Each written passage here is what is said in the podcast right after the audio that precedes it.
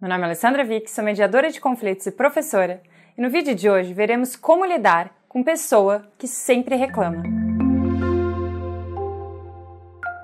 Antes de começar, se inscreva no canal e acione o sininho para ficar por dentro de tudo que está acontecendo. Tem vídeo novo toda terça e a cada 15 dias tem convidados especiais por aqui nas quintas-feiras.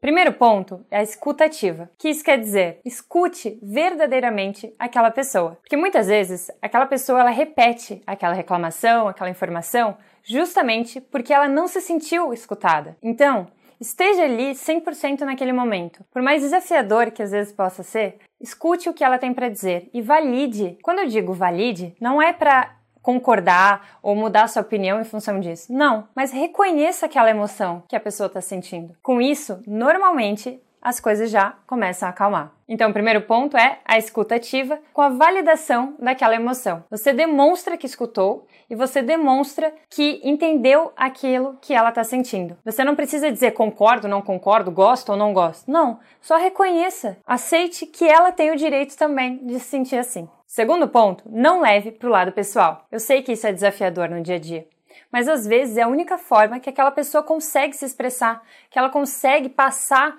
aquela informação, aquela, aquele sentimento que ela está tendo. Então tente ver para além daquela reclamação, o que está por trás, o que é importante para ela, porque assim você pode ajudá-la para que ela consiga ver além daquilo que ela está vendo. Muitas vezes a gente fica assim, né, preso numa situação, e ela pode estar tá justamente vivendo isso. Se você quiser saber mais sobre isso, de separar e não levar para o lado pessoal, tem um vídeo falando só sobre isso. Terceiro ponto é ajudar a reformular aquela situação. Às vezes a pessoa está presa ali. Isso vai ao encontro do último ponto que a gente falou. Mas aqui é instigar ainda mais, é investigar o que está por trás, questionar essa pessoa. O que, que, poderia ser feito? O que você gostaria que acontecesse? Vai perguntando e depois tenta direcionar para uma ação, trazendo a responsabilidade, mas de uma forma sutil, com cuidado. Então, e o que a gente poderia fazer para transformar isso? O que você sugere como uma opção, uma solução para isso? Entende?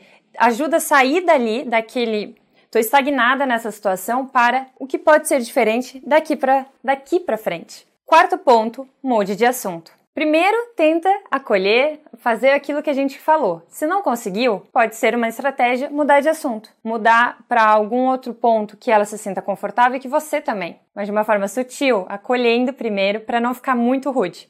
Agora, se é uma coisa que você sente que acontece muito e que você não está com tempo para isso ou não pode naquele momento, também pode falar sobre isso. Então, expresse. Olha, desculpa, eu agora tenho uma reunião, mas depois a gente conversa sobre isso. Eu sei que esse ponto é bem importante, mas depois a gente conversa, tudo bem? É uma forma de você não ignorar, não fingir que ela não tá ali. Porque eu sei que é desafiador lidar nessas situações. Enquanto eu fui falando, você pensou ou lembrou de alguma coisa que você faz para lidar nessas situações? Agora compartilha comigo aqui nos comentários e deixe alguma outra solução que você também tenha passado ou que você coloca em prática quando passa por um caso assim. Meu nome é Alessandra Vick e eu agradeço por ter assistido esse vídeo. Compartilhe com outra pessoa que possa gostar desse conteúdo também. Um beijo e até a próxima semana!